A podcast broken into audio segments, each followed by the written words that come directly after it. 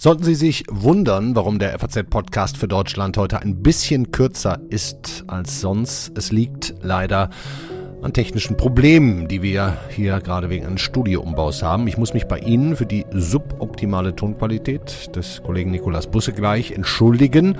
Auch bei ihm mein Fehler, weil ich unser Übergangssystem am Studioarbeiten offensichtlich nicht richtig bedient und verstanden habe. Bisschen schade, denn immerhin geht es um den exklusiven Besuch der Außenministerin Annalena Baerbock in der FAZ über den ich mit Busse gesprochen habe und erst im Nachhinein wirklich zu spät bemerkt, dass die Qualität der Aufnahme eigentlich nicht unseren Ansprüchen entspricht. Sorry, versuchen Sie es trotzdem bitte, hören Sie gerne rein und brechen Sie es ab, wenn es zu hart wird. Ich entschuldige mich. Danke an David Brucklacher der versucht hat zu retten, was zu retten ist. Heute ist Donnerstag, der 20. Juli. Ich bin Andreas Krobock, bisschen untröstlich, aber trotzdem schön, dass Sie dabei sind. Sehen Sie mir bitte nach, wenn ich heute ein bisschen zu begeistert bin von meinem Arbeitgeber FAZ, denn ja, wo sonst bekommen Sie als Abonnent regelmäßig die Möglichkeit, auf gutem Niveau und ohne Geschrei mit den deutschen Entscheidern zu diskutieren, sei es aus der Wirtschaft oder wie im Mai auf dem FAZ-Kongress zum Beispiel mit dem Bundeskanzler oder wie in dieser Woche mit unserer Außenministerin Anna-Lena Baerbock in unserem Format Bürgerdialog. Wenn Sie Lust haben, sich das Ganze in voller Länge anzuschauen, den Link hänge ich in die Show Notes. Heute habe ich mir den Moderator der Veranstaltung ins Studio eingeladen, unseren Außenpolitikchef Nikolas Busse und wir haben natürlich auch eine ganze Menge sehr spannende Zitate von Baerbock. So, legen wir los. Grüße Sie sehr herzlich, lieber Herr Busse. Ja, schönen guten Tag. Herr Busse, gilt eigentlich die politische Sommerpause in Berlin? Das Parlament hat ja geschlossen, arbeitet erst wieder Ende August, Anfang September. Gilt die nicht für unsere Bundesminister, beziehungsweise explizit jetzt die Außenministerin? Äh, nein, offenbar nicht, weil sie macht ja im Augenblick eine Reise durch Deutschland, wo sie äh, in verschiedenen Städten auftritt, um mit den Bürgern zu diskutieren über Wirtschaft und äh, Gesellschaft. Äh, unter anderem eben auch äh, bei uns hier in Frankfurt, wo sie die Leser der FAZ besucht. Ja, also an Energie, Energie scheint es ihr nicht zu mangeln. Es ist ja auch Wahlkampf am einen oder anderen Ort. Ja, dieses Jahr kommen, glaube ich, zwei. Genau, wir, wir haben jetzt noch Landtagswahl in Hessen und dann eine in Bayern. Das heißt, sie fungiert da mehr so ein bisschen als Grüne oder so als Mischung aus Außenministerin und Grüne? Ich glaube, bei Politikern äh, geht es oft ineinander über.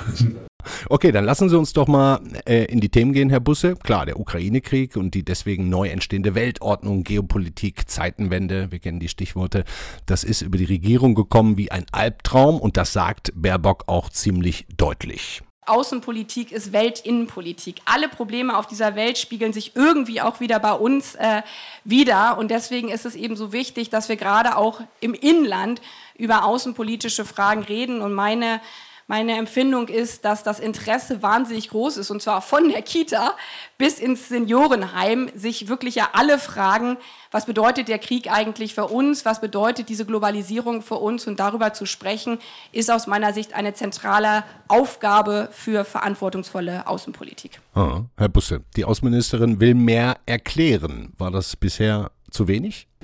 Nein, das glaube ich nicht, aber ich, ich, denke, sie hat da in diese, auf diese Frage eines äh, Lesers ähm, äh, sehr gut beschrieben, wie große Probleme, die uns fern scheinen, äh, inzwischen bis in die kleinsten Bereiche unserer Innenpolitik hineinreichen.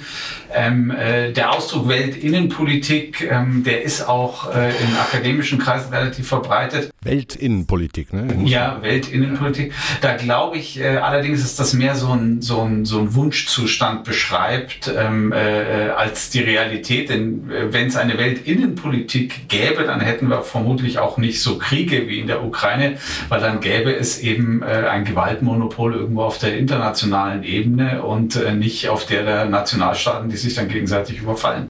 Aber sie hat zumindest das Gefühl, sie müsse mehr erklären und geht deswegen wahrscheinlich auf auch auf die Tour. Ähm, man sieht ja, wenn man nicht genug erklärt, Stichwort Heizungsgesetz, dann kann der Schuss auch schwer nach hinten losgehen. Ne? Das ist so, ähm, äh, äh, das, das sehen wir ja in vielen politischen Bereichen und äh, in der Außenpolitik, das war ein Bereich, der, äh, der über Jahrzehnte hier in der öffentlichen Kommunikation vernachlässigt worden ist. Ähm, da haben wir einen äh, gigantischen Nachholbedarf, äh, den wir als Medien auch nicht alleine decken können. Da müssen die Politiker schon was dafür tun. Und um etwas zu erklären, muss man ja ziemlich genau wissen, was man da eigentlich tut. Äh, Herr Busse, weiß die Bundesregierung an jeder Stelle, was sie außenpolitisch zu tun hat? Äh, ich hoffe schon.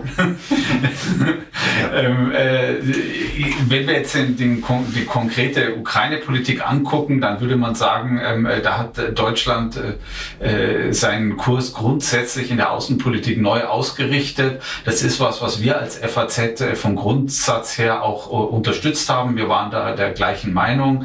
Ähm, in, in Einzelfragen kann man da immer unterschiedlicher Auffassung sein, aber ich glaube schon, dass insgesamt ähm, durch die politische Klasse da schon ein Ruck gegangen ist am 24. Februar des vergangenen Jahres und dass danach dann doch viele verstanden haben, dass dieses sich wegducken in der Weltpolitik und dieses sich nicht für militärische Fragen zu interessieren, dass das einfach nicht mehr geht.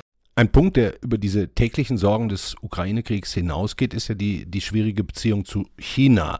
Ähm, ist es vielleicht sogar die schwierigste außenpolitische Aufgabe nicht nur dieser Bundesregierung, sondern auch direkt der nächsten drei, vier, fünf? Ich glaube, ähm, also leichte außenpolitische Fragen gibt es sowieso nicht, aber natürlich ähm, äh, ist der Aufstieg Chinas zu einer Groß-, wenn nicht sogar Weltmacht, einer der größten historischen Umbrüche, ähm, den die Menschheit erlebt hat. Und ähm, äh, da stellen sich viele Fragen und für uns die ganz praktische Frage, dass wir kommen äh, aus einer langen Zeit von äh, europäisch-westlich geprägter Weltpolitik und haben jetzt auf einmal einen großen anderen Spieler im asiatisch-pazifischen Raum, ähm, äh, der, der Ansprüche stellt, ähm, äh, äh, wie das jede andere aufsteigende Großmacht auch immer gemacht hat, mhm. ähm, auf Mitbestimmung, Mitwirkung und der auch ohne den ganz konkret viele Fragen Fragen gar nicht zu lösen sind, ähm, vom Klimawandel bis zu äh, unseren Beziehungen zu vielen Ländern in dem, was man früher die dritte Welt nannte. Ja, ja. Wir können ja auch mal Baerbock dazu auf der FAZ-Veranstaltung hören es kostet Geld. Und das Gleiche ist mit Blick auf, äh, wenn wir gerade unsere wirtschaftlichen Abhängigkeiten weniger ähm, risikoanfällig machen wollen, dass das äh, einen Preis hat. Wir können von heute auf morgen erstens äh, nicht komplett unsere Wirtschaftsbeziehungen ändern, das wollen wir auch gar nicht. Wir können auch nicht von heute auf morgen äh, unsere Rohstoffimporte komplett ändern, aber was wir können, und das haben wir angefangen, ist sowohl in der nationalen Sicherheitsstrategie, in der China-Strategie, aber insbesondere mit der Europäischen Union zusammen in der Rohstoffstrategie, uns zu fragen, wo kommt es eigentlich her? Ja, die Bundesregierung hat vor einer Woche und mit einiger Verzögerung, weil es wahrscheinlich nicht ganz unkompliziert war, die neue China-Strategie vorgelegt. Haben wir alle lange drauf gewartet. Ähm, da schienen sich Baerbock und Scholz nicht einig gewesen zu sein, ne? in der exakten Ausgestaltung. Ja, ich glaube, da hat man äh, wieder gesehen, dass die Grünen da einen größeren Akzent auf äh, Menschenrechte ähm, äh, legen und äh, die SPD da dann doch äh, klassisch industriepolitischer denkt.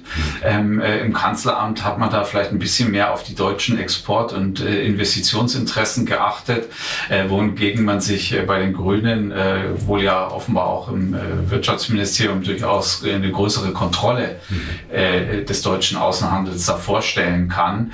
Ähm, sie hat es jetzt in unserer Veranstaltung sehr stark auf die Rohstoffe bezogen und das ist natürlich schon ein entscheidender Punkt. Das ist eine der Lehren, die man ziehen konnte aus der Erfahrung mit der Abhängigkeit von russischem Gas, ähm, äh, dass man sich nicht nochmal so komplett abhängig von einem großen äh, Lieferanten machen will.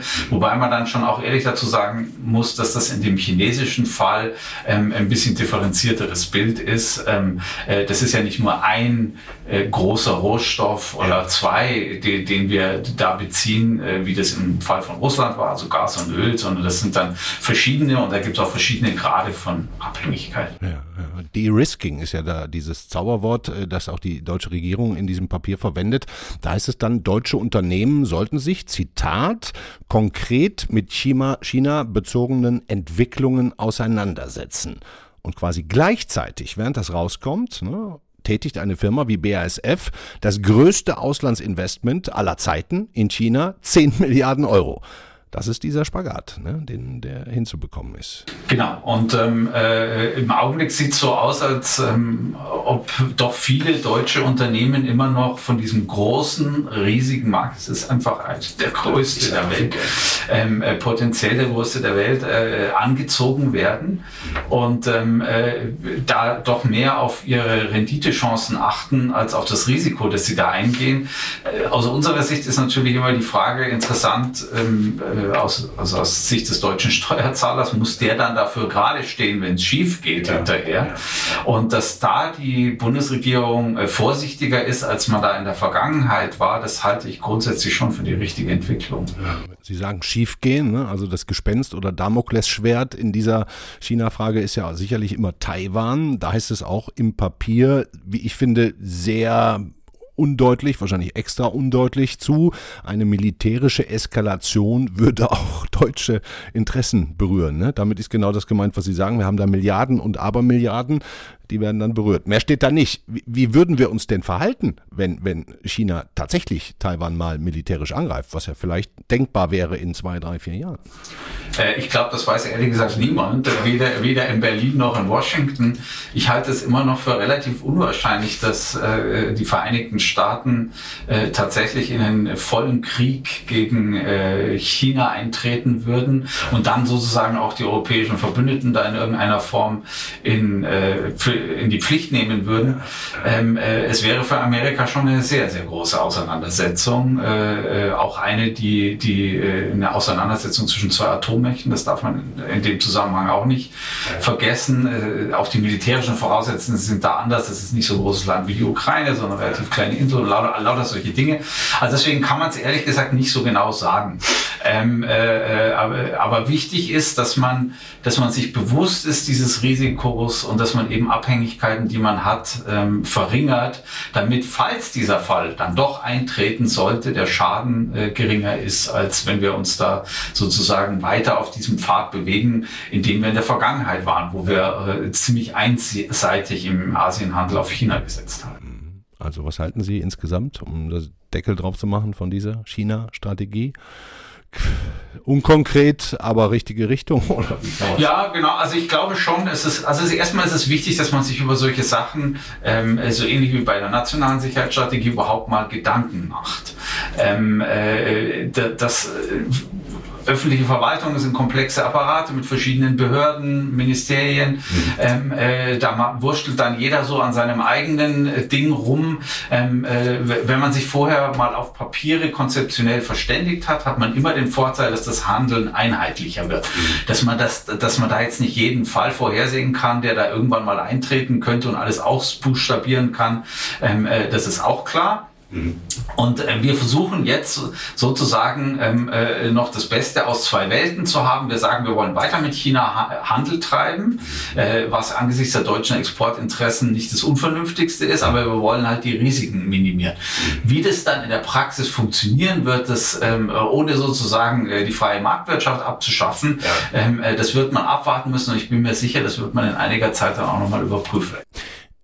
Ich kann an dieser Stelle auch nur unseren immer noch recht neuen Auslandspodcast Machtprobe empfehlen. Da geht es um die geostrategischen Neuordnung mit Blick in echt spannende Länder. Wir diskutieren ja seit Kriegsbeginn auch über unsere Sicherheit. Sie haben gerade schon, Herr Busse, angedeutet, nationale Sicherheitsstrategie, unsere Souveränität und Autonomie. Wir diskutieren über Freunde, Partner und Gegner. Und auch dazu hat sich Baerbock geäußert. Ich habe von der strategischen Autonomie auch noch nie was gehalten, aber von der strategischen Souveränität. Das bedeutet für mich, wenn ich es definiere, in all den Bereichen, wo wir mit anderen zusammenarbeiten können, sei es China, wo das funktioniert, sei es die, äh, die USA bei sicherheitspolitischen Fragen. Wollen wir das? Die globalisierte Welt, also mehr Zusammenarbeit Welt, das ist doch was Gutes. Aber wir dürfen eben nicht so naiv sein oder müssen aus den Fehlern der Vergangenheit lernen, dass wir allein darauf vertrauen, dass im Zweifel uns andere schon beispringen uns andere schon beispringen, Herr Busse? Können wir für immer und alle Zeiten wirklich nicht mehr darauf bauen, dass uns andere beispringen? Klammer auf, USA, Klammer zu? Ja, also ich glaube, das war eine äh, Lehre, die wir zu ziehen hatten aus der Trump-Administration. Ähm, äh, da hatten wir einen amerikanischen Präsidenten, der, der den Zusammenhalt der NATO und sogar offenbar, so viel man weiß, äh, die amerikanische Mitgliedschaft in der NATO offen in Frage gestellt hat. Ähm, äh, also das zeigt uns, äh, da verändert sich was und da verändert sich natürlich auch noch was Grundlegendes in der amerikanischen Außenpolitik, weil die eben nicht mehr nur nach Russland gucken, ähm, äh, so wie im Kalten Krieg früher die Sowjetunion, den die als Hauptbedrohung betrachten, ähm, sondern eben sich nach China umorientieren. Das heißt, der europäische Schauplatz wird für die ein bisschen uninteressanter oder, oder zweitrangiger und die sagen natürlich dann nicht zu Unrecht, ähm, äh, und das sagen nicht nur Republikaner, ähm, ihr Europäer habt doch eigentlich genug Geld, da könnt ihr euch auch selbst drum kümmern um eure Sicherheit.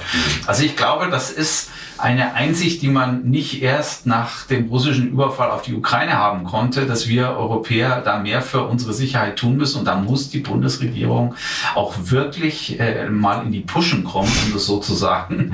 ähm, äh, und mit dem 2%-Ziel der NATO endlich vorankommen, äh, kann man nur sagen, äh, ja, auch die Bundesregierung hat jetzt in Vilnius auf dem NATO-Gipfel nochmal unterschrieben, dass das jetzt ein Mindestziel ist. Früher äh, war das kein Mindestziel. Also wir müssen müssen jetzt mindestens 2% erreichen und haben es immer noch nicht geschafft. Also das sollte jetzt langsam mal passieren. Okay, dann sage ich schon mal ganz herzlichen Dank, Nikolas Busse, Auslandspolitikchef bei der FAZ. Geben Sie mir noch als Schlusswort mit, was war Ihr Gesamteindruck von Annalena Baerbock und von der Veranstaltung? Was haben Sie so abends noch mit ins Bett genommen? Ich glaube, ich habe mich vor allem darüber gefreut, ähm, dass unsere Leser ähm, so interessiert waren und ihr äh, gute Fragen gestellt haben, was mir zeigt, dass das Interesse an, an, an politischer Kommunikation in Deutschland doch äh, sehr viel höher ist, als manchmal geglaubt wird. Und wir können versprechen, wir machen mit diesen Veranstaltungen weiter. Das werden wir machen in jedem Fall. Dankeschön. Danke Ihnen. Ja, das war der FAZ-Podcast für Deutschland. Wenn Sie bis hierhin durchgehalten haben, trotz der schlechten Tonqualität, Dankeschön. Nochmal Entschuldigung, kommt demnächst nicht wieder vor. Morgen ist dann die Kollegin Theresa Weiß für Sie da und das dann garantiert in dem gewohnt guten Ton. Sorry, schönen Abend. Ciao.